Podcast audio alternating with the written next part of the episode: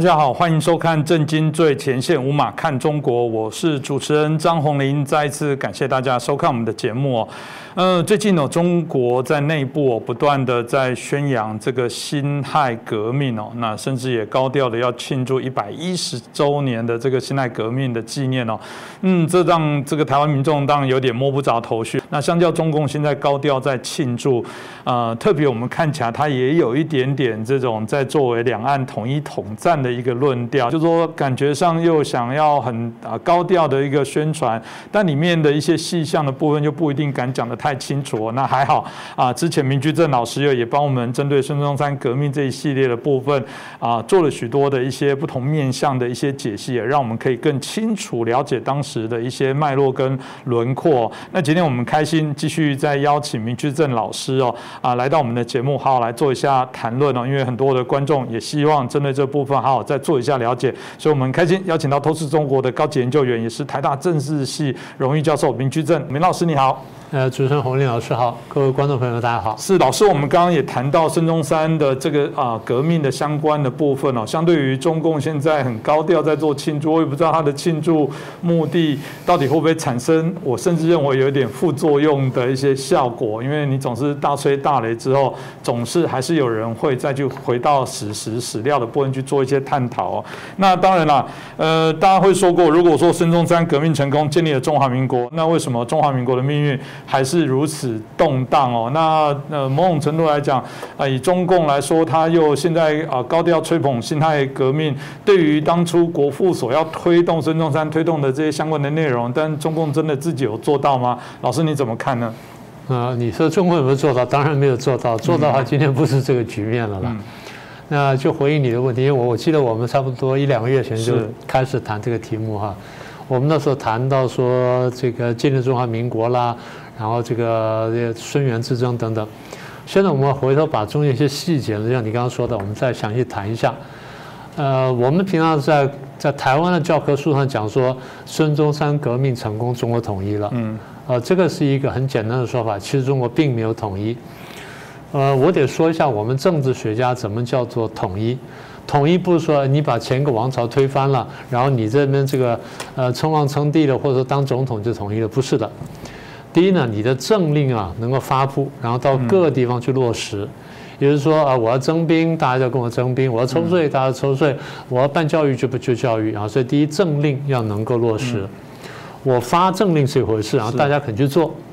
第二就是我对重要地方我有人事权，嗯，然后再来就是我有财政权。呃，我不一定真的是把大家钱都拿上来，但是呢，这个财政分配就是我定下之后呢，大家能够遵守。比如说每一省每一年啊交多少多少税给我，交百分之几税给我，或我们定个数字或定个比例出来啊，这点我能够做，你们要能交，然后我能够做。再来就是这个，有时候我要分配财政下去，比如现在台北呃不是就就今天早上就讲中央说啊你给我的钱不够多什么等等，然后地方云林哪边也抱怨一下，这就是财政分配权，它是个双方的互动关系。好，再来就军警的权。军队的权力是不是都抓在中央政府手上？除非原来就允许地方政府有一部分的比较弱的军队。再一个是警察权，军警权；再一个是教育权。大家常常觉得这没什么了不起，其实教育很重要，因为呃，读什么样的书变什么样的人。譬如说，现在大家都读我们的课本，我们就变成这个台湾人、中国人来人。你如果读塔利班的书，就变塔利班人，就这么简单。所以教育很重要。那再当就文宣了，等等哈。所以我们说的统一呢，不是这么容易的。而以这个标准来看，孙中山是推翻了满清，是建立了中华民国，但中华民国远远没有统一。是。中华民国没有统一的原因，就是当时的理论上的执政党国民党，它的实力是不够的。过去我们就讲过，我们用过一句话讲的不太好听，但它是实情。国民党今天在讲起当年，当然是呼风唤雨，但实际上国民党的政治实力远远不够。为什么呢？他在地方上没有生根。嗯。那这些人呢，原来不是我国民党的党员，那是因为革命完了，满清被推翻了，他无路可走了，就参加了国民党，是这个样子。而国民党对于新党员呢，他的思想的这个呃教育也好啦，或同化或启蒙也好，他做的并不扎实。也就是这些人虽然地方上有了大员，号称是国民党党员，但国民党的主义啊、政策什么的，他理解并不深，甚至不一定同意。嗯，因为后来你就可以看到了。嗯，所以他的地方很多地方是没办法掌握的。啊，这第二部分。第三个部分呢，你说国民党对一些省份他派了什么都督啦，派了什么什么，派了地方大员了，有些地方他还派不进去呢。为什么派不进呢？简单说，有地方军阀，这点我们等会再说。好，这个是从中央看下来一个部分。我们上提到一个重要人物叫袁世凯嘛，对不对？我们也讲说，其实革命成功这个并不是完全孙中山的功劳，袁世凯占了一部分。袁世凯私心自用，这边跑来跟着孙中山去谈和，那边跑去呢劝这个满清退位，然后他两边协调结果就是他要把这个位置夺下来。那国民党没有办法，就让他夺了。所以袁世凯以什么身份夺了这个权利呢？实力军人嘛。在满清最后几年的时候，袁世凯已经是实力军人了。当时地方什么事情呢，都只能让袁世凯去办。袁世凯也不一定自己出去了，袁世凯叫一个手下去就解决问题了。我们上次不是讲武昌革命吗？武昌革命的时候，当时袁世凯呢，这个在家休养。为什么在家休养呢？因为前面那个功高震主，满清担心他，然后袁世凯又是汉人，满清又担心他。满满清说：“你脚有病，你回家去养病。”所以袁世凯就奉旨回家养病去了。养病养了一段时间之后，武昌革命了。嗯。然后满清说：“你去打武昌。”袁世凯说：“我脚的病还没好。”是拒绝，拒绝了。嗯。满清再下了旨说：“你脚好了，你去打，你去打武昌。”他这样就重新得回大权，这样他才去。我再说，他不是自己去，他派了两个部将就把武昌打下来了。所以袁世凯是实力军人，这么个实力军人，在当时是可以呼风唤雨的。也就是他虽然掌只是掌有军权，但他政治上他是有能量的。政治上有能量还有另外原因，他是新军的领袖。满清满末年不是练新军嘛？他是新军领袖，因为是新军领袖。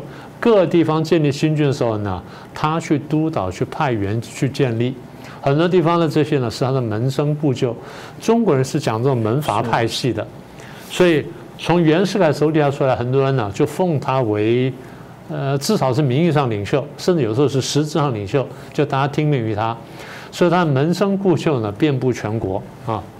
再来就是他的基础在北京，他在北京很长一段时间，所以在北京呢根深蒂固，不管是朝或野呢，都有他很深的这人脉。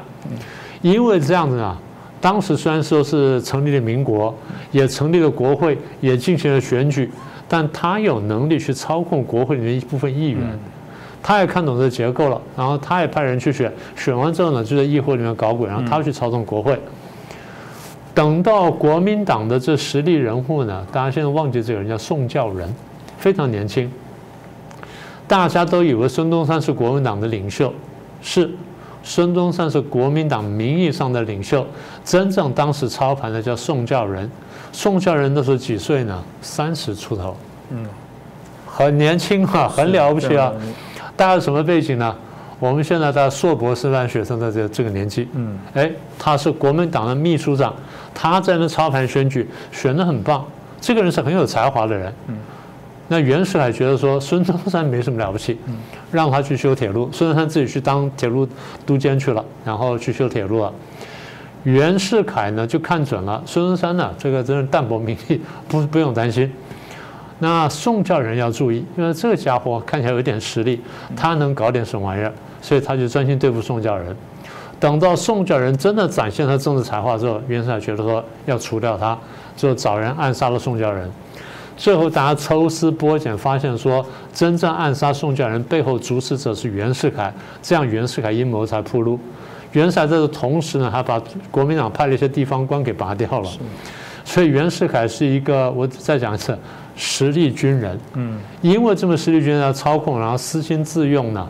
所以中华民国的命运呢，从一开头呢就并并不是很顺利。是，听起来当然这个也跟我们现在读的这些教科书在谈到里面这些内容很多都有一些联动的一些关联了，但就不知道是如果是从中国啊大陆的朋友来看，是不是你们读得了这些相关的一些资讯呢？那当然，其中一个关键，大家就会说，所以最后这个啊才会有这个讨袁的运动，是不是也是因为这样子，就是说已经忍无可忍了，但这样子搞法也不行，所以才会发起这个，在当时我想也是一个很震撼的对于讨袁的部分的一些一连串的一些活动。是，呃，其实国民党当时对这个问题呢的意见是不太统一的，因为很多人呢，我刚刚讲我说。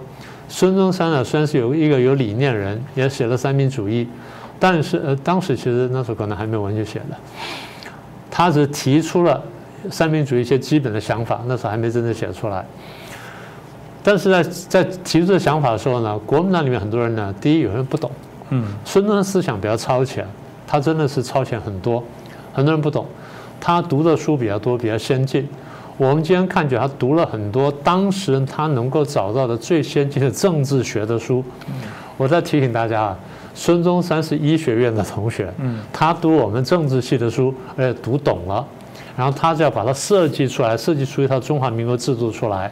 所以想要说在亚洲建立一个非常先进的宪政制度下的民主共和国，理想非常好，但是呢，第一党内同志呢。认识到这么深的不太多，非常非常少。第二，民众当中有这想法的凤毛麟角，几乎说没有。所以国民党党内人心不齐，然后对袁世凯看法不太一样。嗯，大家觉得说推翻满清革命就成功了嘛？嗯，那袁世凯呢由他去，他是汉人嘛，没关系。所以大家对于满汉之争的这个重视，超过对于民国的重视啊。这第一个，就国民党人心不齐。第二呢，袁世凯有点糊涂，他野心过大。他如果说我只是呃，我就乖乖做个大总统，然后一届两届呢做完就下来，那也没有事，也不会有人去干什么，因为也没有人想会想去讨袁。嗯，大家想去讨讨伐袁世凯，是因为他后来想去干皇帝。呃，反正民间流传说袁世凯呢从小就自命不凡。到了这个到了北洋练军了，然后开始这个羽羽翼丰满之后呢，的当皇帝之心呢越来越炽烈，最后当刚好国民革命了，然后他有这机会，然后就当上了这个大总统，当上了大总统，当上了民国第一人，不满意，他想当皇帝，想恢复帝制。呃，其实你从当时时代背景来说，你也不能后者于他，因为他的认识就只到那程度。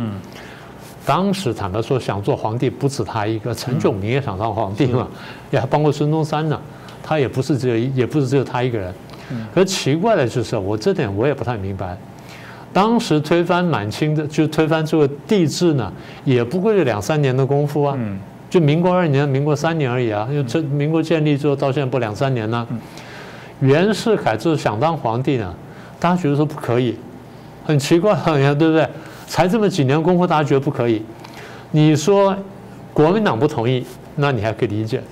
奇怪的是，袁世凯说我要称帝的时候，他手底下很多门生故旧不赞成。嗯，当时说你就当大总统就好，你何必去当皇帝呢？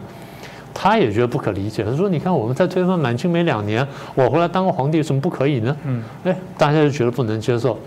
所以袁世凯奇怪就是他手底下这门生故旧，很多人反对他当皇帝。这个东西真的讲起来也很怪。你看日本到现在还有还有天皇，是，然后英国有王室，嗯，北欧很多国家有王室。那你说中国那王室两千年看起来根深蒂固，怎么推翻之后两三年就回不来？所以当时很多人呢去搞什么这个呃什么筹安会什么，去就要就要去推袁世凯当皇帝。我真的可以理解这人的心情。而当时还有美国的教授呢，帮袁世凯讲话说，中国应该有皇帝，嗯，也就是从文化结构来看，他应该是这么回事儿。可奇怪就是，当时大家觉得不能接受。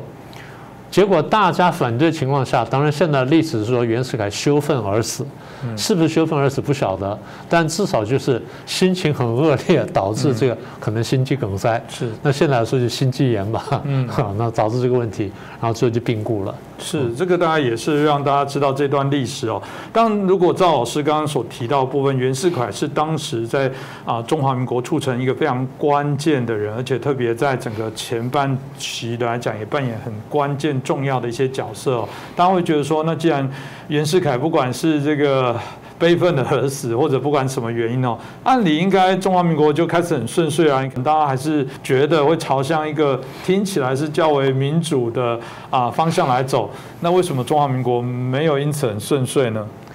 对啊，这个讲起来也是很奇怪哈。不过政治学的道理呢，倒还可以解释这个现象。我刚刚不是在讲，我说袁世凯是实力军人嘛？呃，实力军人呢，他当然今天我们从政治学角度来说，他对民主政治是不好的，因为他是军人干政啊，好，他不好。但是坦白说，军人干政有一个好处，就这个军人真的是实力够的话，他可以维持局面，可以维持稳定。简单说呢，政治可以安定，虽然不民主，但政治安定，政治安定，社会安定，经济可以发展，国家可以繁荣昌盛。所以强人政治不一定是不好啊。我们不是说民主一定民主政治非常好，不是这意思。我只说在动乱情况下，有的时候我们需要一个强人把局势稳定下来。对，但是当稳定到一定局面的时候，再强人政治就一定不好了。那就必须还政于民。那袁世凯就在这么一个尴尬的一个情况下。他当时国民党，我不是前面讲了吗？国民党的政治实力不够，没有办法牢牢掌控全国的政权。他不但地方政权没办法掌握，他连中央的政权好像都不能完全控制。在这情况下，当国民党无力控制的时候，社会会动荡的。所以袁世凯的实力还足以稳定当时中国的局面。好，那是好事。嗯。坏事什么呢？当他死掉之后，就没有这个人稳定中国局面了，就出现了什么？我们说权力真空。是，呃，我再说一次，我不是赞成军人干政啊。从我们政治学家角度来说，我们当然赞成民主政治，但是军人干政虽然不好，它有个好处就是虽然不民主，但基本稳定。所以强人政治，我说在特定情况是可以要的。嗯。但是在这个情况下，如果这强人死掉的话，它突然出现一个结果，就是中央是一个强人，是中央没有强人的时候，中央一衰弱，地方就要崛起。嗯，好，那我们就要描写一下地方崛起的局面。所以地方崛起意思就是说，地方上呢，各各路诸侯都冒出头来了。最早冒出头的通常是文人。但是正竞争再激烈的时候，文人通常会被武人取代。好，那这问题就来了。所以军人干政不好，但一个军人能掌握局面，他就稳定局面了。没有一个军人能够掌握局面，多个军人想要干政的话，那叫内战。嗯，对不对？那比这个比原来讲的更加糟糕。我再说一次，这我们看见两个情况：第一，中央政权削弱。地方就会崛起。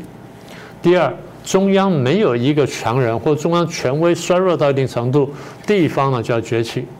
第三，地方崛起到的一定程度，一定是军权相争。嗯，军队跟军队打。好，那么这个现象呢，不是这个时候才出现，中国历史上反复出现。嗯，汉朝末年不就这样子吗？是各路诸侯都能杀来杀去嘛。其实秦朝末年也是这样子啊，各路起来嘛。刘邦不是剿剿灭群雄吗？汉朝末年，三国不就出来了吗？然后这隋朝末年的时候，不是三十六书烟尘，七十二处草会就出来了吗？元朝末年，朱朱元璋、陈友谅、什么张士诚等等，不就出来了吗？所以就是当中央衰弱的时候，地方就崛起。地方崛起到一定程度呢，就是军人干政或军人乱政，那就军阀混战的局面。军阀相当于一个国际社会嘛。嗯。好，那我们就用国际社会来比较。在国际社会当中，我们看见，当中央不够强，或者没有一个强而有力中央的时候，它出现局面就是小的国家勉强追求自保，是中等国家追求有限的扩张，强大的国家就希望一统天下。你看这个汉朝末年，比较弱的刘表、刘璋就想勉强自保，中等的像吕布什么就想扩张。袁绍啊，或曹操比较强大的，就想一统天下，就这么个局面。所以我再说一次，这些情况呢，在历朝历代呢，末年都是如此。中国当时我们数一数嘛，孙传芳、吴佩孚、阎锡山、冯玉祥、桂系领袖最强的是张作霖嘛，东北的张作霖。那这些是我们表面上看到的各路军阀，他们的表现呢，就跟我们刚刚讲的历史上的各朝各代的王朝末年是一样的。那么也跟现在国际社会上大国中国小国表现是一样的，但是还有一个不一样的地方，这些军阀背后。都有帝国主义，帝国主义交相插手夺取中国的利益，嗯，所以问题变得更加复杂。当然，呃，这个呃，谈到帝国主义的这个部分哦，要说来，从早期在当时的历史上，我们看到美国、英国、法国、德国、日本等等，其实你要说来，他们都是当时的啊，在啊那个氛围里面哦，都是一个非常强大的国家。可是，在那时候的情境显然又非如此哦，啊，孙中山并没有得到许多。的一些帮助，这让大家也不免好奇，大家各自在盘算什么事情哦？那老师为什么呢？我先说一下，当时的帝国主义国家哈，最强第一是英国，嗯，第二是法国，再来就是西欧这些国家，连什么荷兰啦、比利时啦、德国啦、普鲁士，就原先普鲁士后来德国等等，这些意大利这都是帝国主义国家。亚洲帝国主义最强是日本，当然其他还有俄国等等。呃，作为帝国主义国家，美国还是比较晚的了。嗯，美国还不是比较强大的国家。美国真正强大是一次大战以后的事情。那你问的问题是，这些帝国主义国家很多当时都已经民主化了，除了俄国之外，很多人民主化了。为什么这些看起来怀抱民主理念的国家不帮助怀抱民主理念孙中山？对不对？你大家觉得难以想象。帝国主义从满清末年开始侵略中国之后呢，满清又衰弱，然后工业革命不如别的国家，所以打不过别人，签订很多不平等条约，而不平等条约的真正的受惠者就这些帝国主义，他们的东中国得到各种各样的利权，得到经商权啦、内河航行权啦、采矿权啦什么或者买卖权的各种各样的东西，甚至独占权利。到最后呢，就割出了租界，甚至影响拿到了势力范围，就中几乎呢要瓜分中国。简单说，帝国主义在侵略中国的过程当中，借着各种各样的不平等条约而得到好处。这些不平等条约谁签的？满清签的。嗯，所以帝国主义认为说，我维持跟满清的关系，就维持着不平等条约，就维持了我的好处。是，我是民主国家，我对我的国民是民主的。嗯，但并不表表示我对别的民族要民主。他们当时没有这想法，所以他们在当时支持满清，不支持孙中山的革命，完全从利益角度出发。这第一点。第二点，当帝国主义进到中国了。看见中国开始革命了，他们有点担心，真的有点担心。所以他们想说，那万一革命成功了，我这好处不就没有了吗？所以很多国家在革命的时候，为了怕外国干涉，怕我们讲准确点，怕这些外来的帝国主义干涉而扑灭我这个革命，所以通常革命革命军或革命团队会讲说。我革命成功之后，你们这些条约跟这些这些关系呢，我都维持，我概括承受，这样就减少的抵抗。那至于将来我是不是真的会承认这些条约，等或恐怖这边再讲啊。所以帝国主义当在各在中国里面呢有势力范围，中国革命完了，然后出现刚刚我讲的军阀的割据的局面，帝国主义就选择他认为可信的军阀或有力量军阀，他就支持他。像我们知道最有名的张作霖背后是日本嘛，对不对？然后孙传芳、吴佩孚每一个背后都有不同的军阀在这里，或者英国的、法国或德国，然后或者日本等等，或者甚至俄国等等，大家都插手了。所以他们支持各个军阀的时候呢，当孙中山说我要去讨袁，我要去北伐，这些帝国主义想说，那你再打一次，是不是影响到了我们的权益呢？我们现在就开始怀疑了，所以对他们来说，孙中山革命的结果啊，就二次革命或者这样你在北伐结果，这结果我们没法预料。但是我现在拿到好处是实在的，我为什么要放手给你？所以各国都不支持孙中山，在革命时候也没有支持他，北伐也没有支持他，所以孙中山非常生气的。孙中山对这帝国是非常生气的，在北伐后来我们将来会讲到。在北伐过程当中，北伐军很不客气，把很多租界是抢回来的。我根本不跟你谈，因为你们根本不理我，所以我用大军打进去，或者我之前先煽动地方流氓跟我合作，然后我大军进去，然后最后把这个帝国就赶走，把租界强行收回。他不是好好收的。好，那我们现在再讲回孙中山。孙中山在当时这个推呃袁世凯去世之后，当时军阀要开始混战。孙中山非常辛苦的跟很多军阀去游说，说不要打仗，大家放下武器来建设国家，大家不肯，因为大家觉得说，对，您孙老先生的这个意见，我们很佩服，很敬重，但是没办法，因为为什么？实际的政治权力摆在我面前，我非得要争天下不可，我不争，人家就来打我了，所以我放下武器没有用。那这咱们国事会也不用开了，咱们就打打到最后再说。孙中山最后没有办法了，最后都讲不听了，大家都很尊重他，但大家都不理他，他没办法，只好回回老家去取暖。老家是广东嘛，他最熟悉地方，所以回来。回来之后痛定思痛，我要再革命，所以准备北伐。什么叫北伐？我要用武力再次统一中国，我用武力扫平军阀，扫平群雄，统一中国。所以这个时候才有后面的故事。后面的故事我们就下回再说吧。后面就是黄埔军校是跟联俄融共了。那所以这这段呢，讲起来是。中华民国非常凄惨的开始，这你就说颠簸和动荡不安的根本原因。嗯，这个当然，我想老师刚刚提到，大家就可以理解为什么中共哦一直想在辛亥革命里面突然又把这个啊孙中山搬出来了。为什么要搬出来？就回到老师刚刚提到几个关键点。哎，我要再次北伐，我要让全中国统一。所以辛亥革命并不等于中国统一，辛亥革命啊只是一个转类的一个点，但它也没有因此让中国就民主化。显然，如果从这个角度来说，中共只是截取片段，也就它截取其中一部分，叫做中国还会统一，军阀还割据各地，人民还受苦。但中共上来并没有去谈到孙中山对于中国那个我们谈到三民主义的这些概念，对于一个所谓的民主国家、一个宪政共和的想象没有。所以，好吧，我只能说，如果您只是看中共现在推出的大剧相关的这个内宣，你可能会觉得啊。热血沸腾，觉得应该要完成这个孙中山未尽的使命哦。但如果透过我们郑经啊明老师的一个讲解，大概你就可以更清楚知道这个有一些原委哦。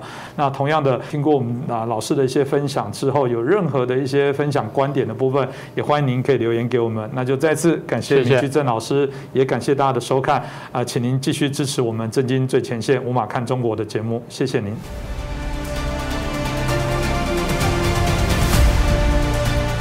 震惊最前线的好朋友们，我是主持人张宏林，欢迎订阅我们的频道，也记得打开小铃铛，掌握最新节目通知，让精彩评论不错过。更欢迎留言转传影片。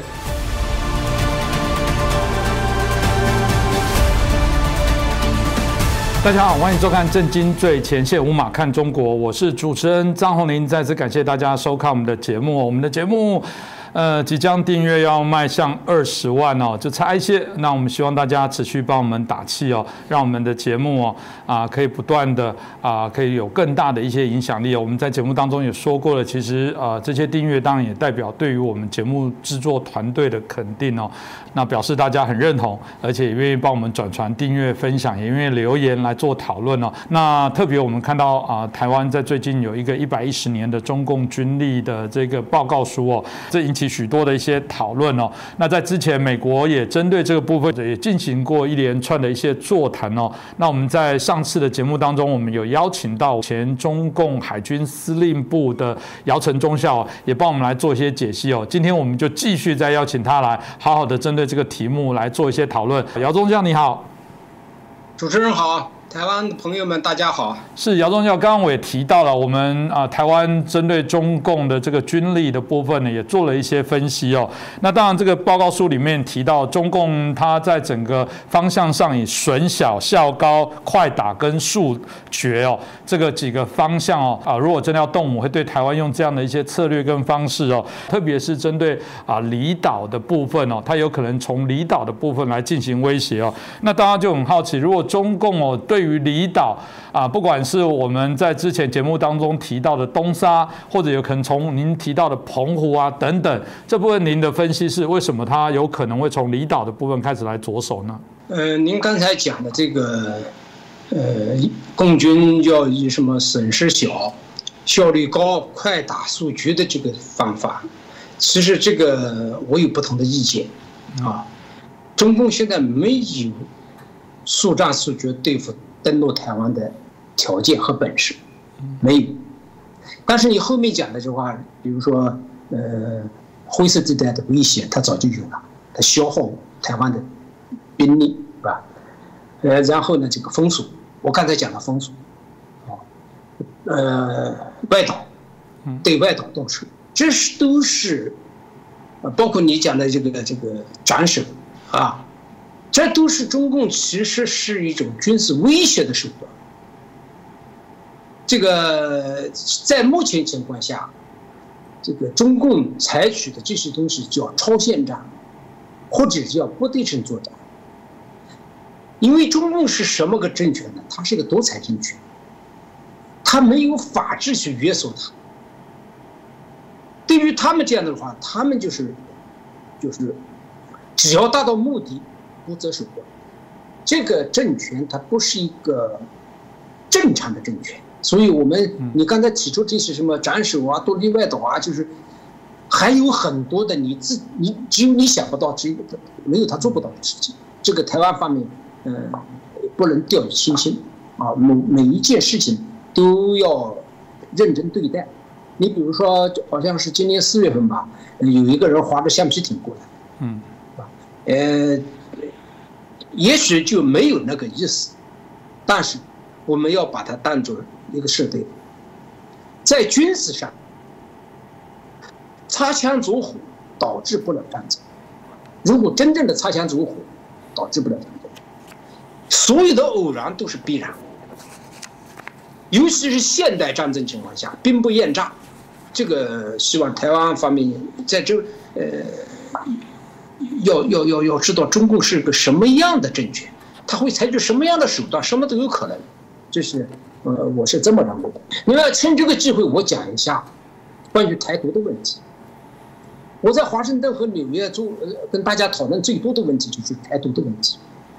我认为台湾政府非常睿智，非常聪明，从来不说自己台独，不不不不不公开承认台独。其实台湾是一个是一个国家，这个大家也不要否认，没必要去说自己台独。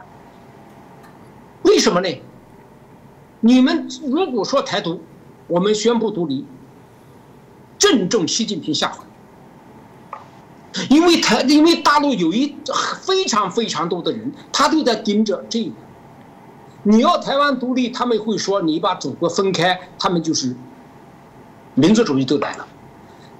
习近平就想借用这个东西挑起民愤，然后来对台独。所以台湾在这方面不要声张。你七十多年了吗？不挺好吗？你现在维持的台湾的一个这么一个小岛国，繁荣、和平、民主，过自己的日子行了，他打不了你，啊，你就怕惹怒中共的这些脑残老百姓。这个台湾这同志们，实际上是怎么的呀？实际上，如果中共对台动手，美国承认你，那是另外一回事，不是我台湾承认。美国要跟我关系正常化。对吧？当然，同时我们在我们在讨论的时候，同时也不跟中共断交，对吧？就像当初，呃呃，美国跟中共建交的时候呢，呃，我一听他们说，其实，在联合国根本就没有把台湾开除出去，就是老蒋他自己要退出去的。他说这这个跟跟共匪势不两立，他不会在一块儿，对吧？现在的情况变化在这里。如果中共打台湾，美国承认他，台湾也不要吱声，关系正常化也正常化。美国一旦承认你，所有就不说所有吧，很多国家会接着承认你台湾，然后在联合国就是表决，大家把联把台湾拉进来，其实就独立，没必要自己说独立。所以这个要要要要要聪明的对待，要要要有有有智慧、有策略的待。对待啊，这个东西是实际上是威胁中共，是给中共难看的。所以中共在这方面，他要是造成了台湾的这个进入联合国，呃，各个国家承认后，他就很被动。这是一个策略。所以说，我们一直在认为台湾不需要听喊自己独立，不用喊，任何情况下你们都不用喊自己。实际上，你们就是一个独立的国家。这个名义上的东西让美国人来办，让全世界十大国家来办，大家承认你，把你拉进联合国，也是是是人家把你拉进去的，不能管，因为中国大陆历史老残非常多。习近平就想挑起这个民愤，我们台湾朋友们不要上这个当。呃，至至于那个台湾里面有很多的这个独派，啊，这个统派，统派成不了大气候，是吧？台湾有百分之七八十的人不认可一国两制，他当不了总统，但是他当不了总统，他为什么要要跟中共要要亲共要勾兑呢？中共就利用他把台湾搞乱，中共也知道他当不了总统，搞乱。搞得越乱越好，借助于其他的东西搞得越乱越好。第二个，你这个人跟中共勾兑，你也知道你当不了，就目前情况下你当不了总统，但你也就是想到中共那边弄点钱花好。我们讲一句比较到位的话、土的话，那你你你干嘛跟亲共呢？对不对？你台湾你在台湾亲共。你前面我就不点名了，那个韩国瑜这个选选举，就是老公帮忙，他才选选不了，啊，这个就具体的台湾朋友们非常清楚，这个独立不要自己喊出来独立，是吧？我不需要听你喊独立，实际上我是独立国家，实际上我美国世界各个国家承认我以后，自然把我拉到联合国去。对，呃，在在华盛顿和纽约就讨论这个问题。呃，我我感觉到还比较靠谱，呃，符合呃当前的这个这个这个形势。我想刚刚这个姚忠孝提到的部分，大家也可以让我们知道整个中国对啊台海的一些相关的一些策略。当然，美中的一个角力哦，一直不断的延续哦，虽然也开始对话了，也曾经通了电话，但大家也不知道后续的部分到底如何。而且在通话的同时，当天啊，同样的美国的军舰也在南海的部分一样进行了这些相关的动作，所以引起大家许多的一些观察，大家就很好奇美中之后这个军事的一些相。对应的发展，姚中将您自己看到最后可能会有怎样的一些可能的走向吗？当大家都认为会擦枪走火，但到底想象中的擦枪走火到底是如何？这一次在华盛顿纽约这块，呃，正好碰上了这个拜登总统打电话给习近平，我们当时有很多人就在都在怀疑，美国是不是要把台湾抛弃，跟中共勾兑？实际上呢，美国的策略很聪明，因为美国现在还在疫情当中，经济还没有恢复过来，还没有完全做好跟中共打仗的准备。一方面在加加紧准备，你这个可以看到，美国从来没有间断过对中共的这个军事的，呃，这个介入啊，没有。一方面，总统又给习近平打电话，就是。没有准备好，现在不不不不发力，这个是美方的策略，所以我们有时候误误解，我我当时也有误解，我说你习近你这个拜登为什么主动的给习近平打电话？你不是示弱吗？你加上前面那个参谋长联席会议主席跟李作成之间的通话，就就给一个美国有一种怕中共，嗯，是不是要跟中共妥协？是不是要出卖台湾？就给予这种感觉，实际上后面大家经过讨论，也会感觉到不是的，因为拜登总统根本就没有放松对中共的军事压力，只是他国内所面临的一些问题，火候没有到，啊，美中之间的矛盾不可调和，肯定有一战，这个克劳斯维斯讲过嘛，啊，战争是政治的继续。政治是不流血的战争，政治问题、经经经经济问题或者其他的什么外交问题解决不了的时候，只能付诸于战争。那现在中美关系能和解得了吗？能调和得了吗？双方已经到了什么程度？就是你要改变我，我要改变你，到这个程度不可能有调和，只是说这个战争会发生在什么时候？我先你讲过，呃，战争讲究天时地利人和，啊，那么中共占人和，啊占天占地利，美军占人和，双方都在找那个天时，找最有利自己适合的时机开战。美国现在最研究最深的东西是中国内部的政治问题。我在华盛顿时候见到一个智库的一个很高层的人，我这里就不说名字了，大家都认识他，啊，他天天在开会，啊，和那个蓬佩奥他们在一块开会，开会什么呢？就是研究中国政治局势的变化，所以他们现在也是在，不是说呃，在军事上，军事是一个辅助手段，不战而屈人之兵才是上法。所以说，呃，中美之间会不会打一仗？也许打不了。我们一直在呼吁，就是美国在政治、经济、外交、军事全方面给中给美国给中共施压，导致什么呢？导致它内部发生裂变，从而避免战争。这是最佳的效果，所以美国现在呃通过你盟国啊，在其他方面对中共的军事压力呢，我们也是呃很多的朋友们就是呃是包括民间的一些大佬们，你就也也也也也有这个想法，我们要游说美国政府，游说国会，啊，最好两岸不发生战争，而不是呃中美之间不发生战争，对吧？就就可以把中共给给给给给搞瘫痪了。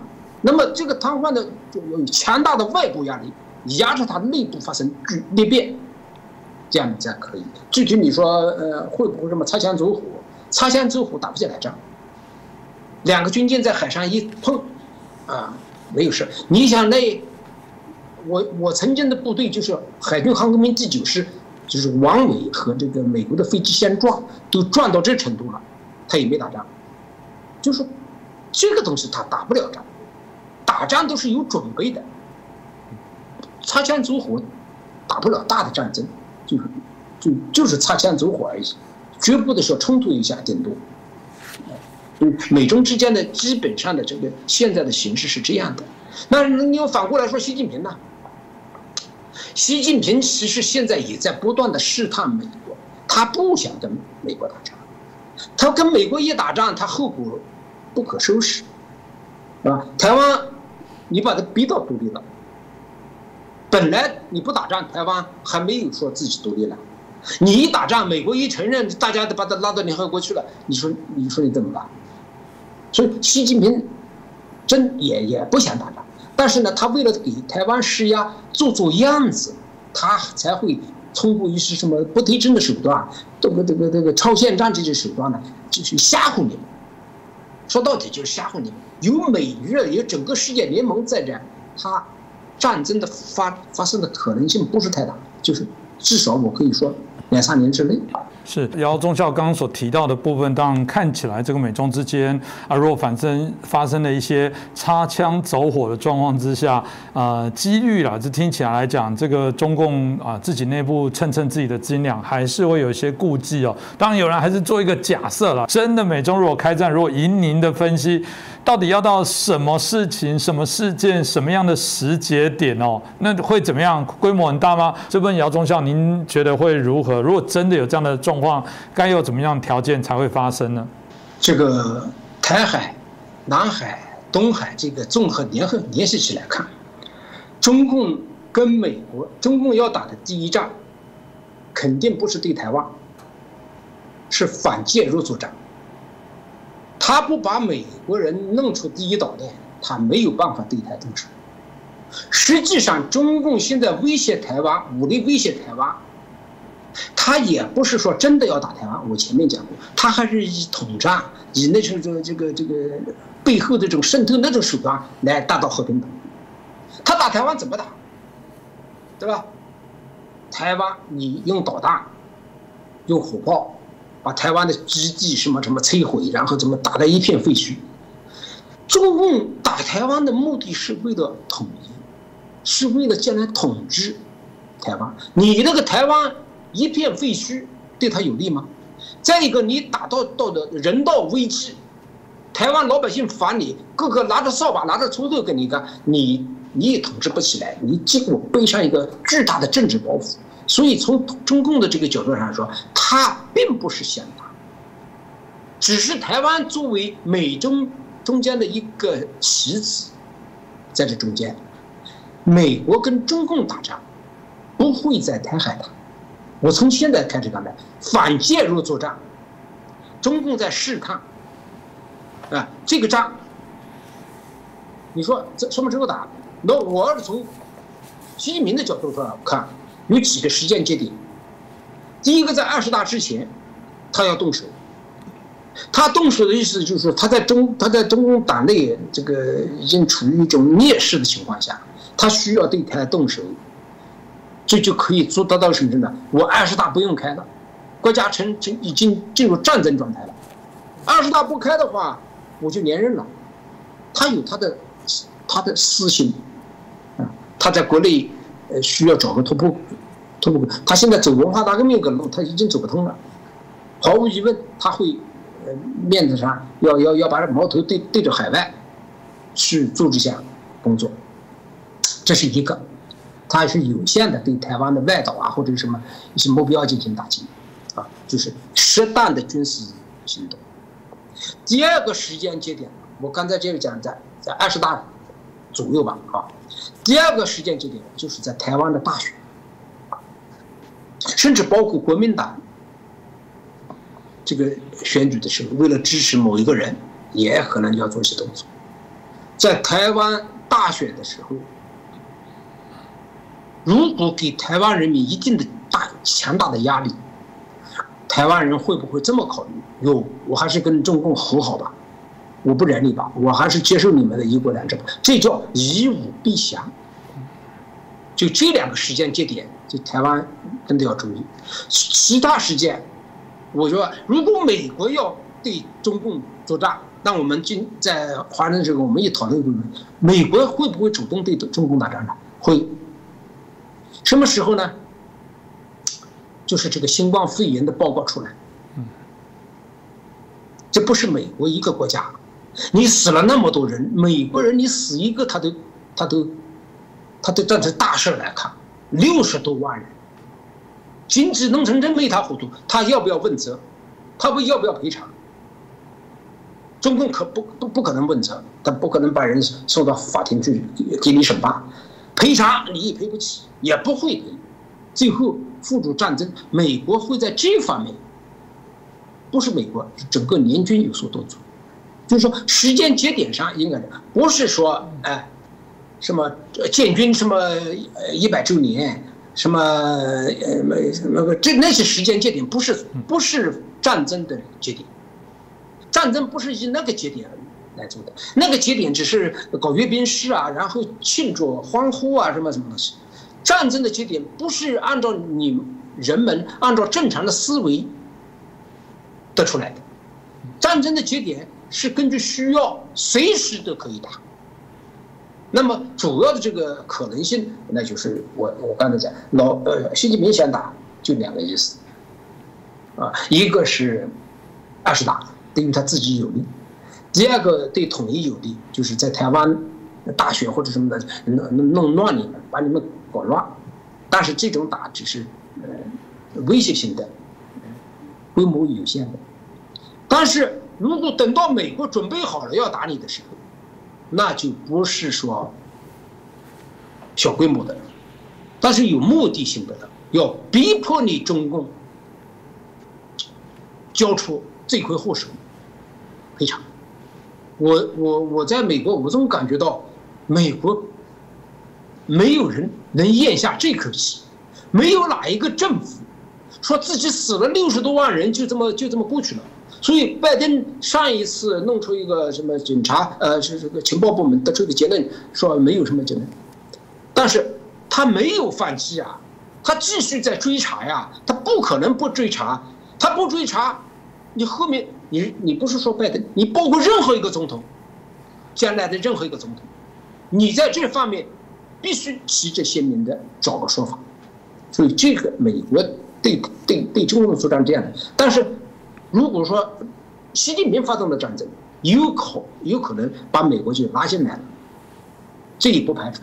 就是战争的三个节点，应该就是近期来说应该是属于这么情况。是，刚刚姚晨中校大概也清楚的分析了。那当然啦，的美中的角力哦，台湾当然已经涉入在其中。过往在台湾，我们最喜欢在谈到美中台三方，随时都依着彼此之间的变化而产生的这个距离上的一些。改变哦，那当然就会提到说，那台湾该怎么自处？不管是开战了之后，台湾应该要怎么做？到底是这时候说，哎，这个在旁边事不关己，还是这时候要去有一些态度跟角色？我想姚忠孝大概是最合适来给台湾也做了一些建议啊。就以您对中共的了解，你觉得台湾到底在这种美中角力，台湾到底应该要做什么事情？您觉得会是最好的呢？台湾夹在美中之间。呃，有些不好做，就是保持自己的独立性比较好。美中开战，你们就假装没看见，因为你现在中间倒霉的是你们。中共跟美国打，他有有的一打，但是他真的对，甚至了对台湾动手，台湾的两千三百万的老百姓。